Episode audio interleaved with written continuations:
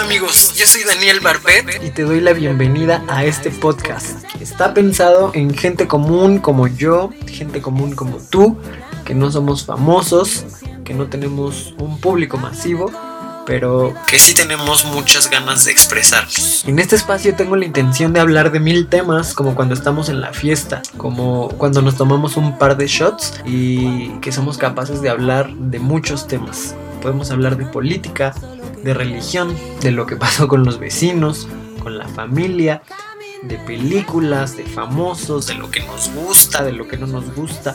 Podemos hablar de cosas muy profundas, a veces de cosas muy absurdas. Y bueno, de ahí surge el nombre y la inspiración para este podcast, que es de la fiesta al podcast. Es realmente desde hace un tiempito. Ya tenía yo pensado hace como año y medio, dos años. Quería hacer algo, quería hacer un canal de YouTube, quería hacer el podcast, no sabía realmente qué. Entonces me pasaban muchas, muchas, muchas, muchas cosas por la mente y siempre que estaba en la fiesta y así yo decía como, sí, un podcast. Y lo llegué a platicar muchas veces con amigos, así como de, es que si nos grabáramos ahorita y es que si hiciéramos esto, entonces fue así que, que se me fue metiendo más y más y más y más la espinita hasta que dije, sí, lo voy a hacer. Entonces, hoy estoy aquí, ya me decidí, quiero iniciar con este proyecto, espero que les guste, de verdad, espero llegar a muchas personas.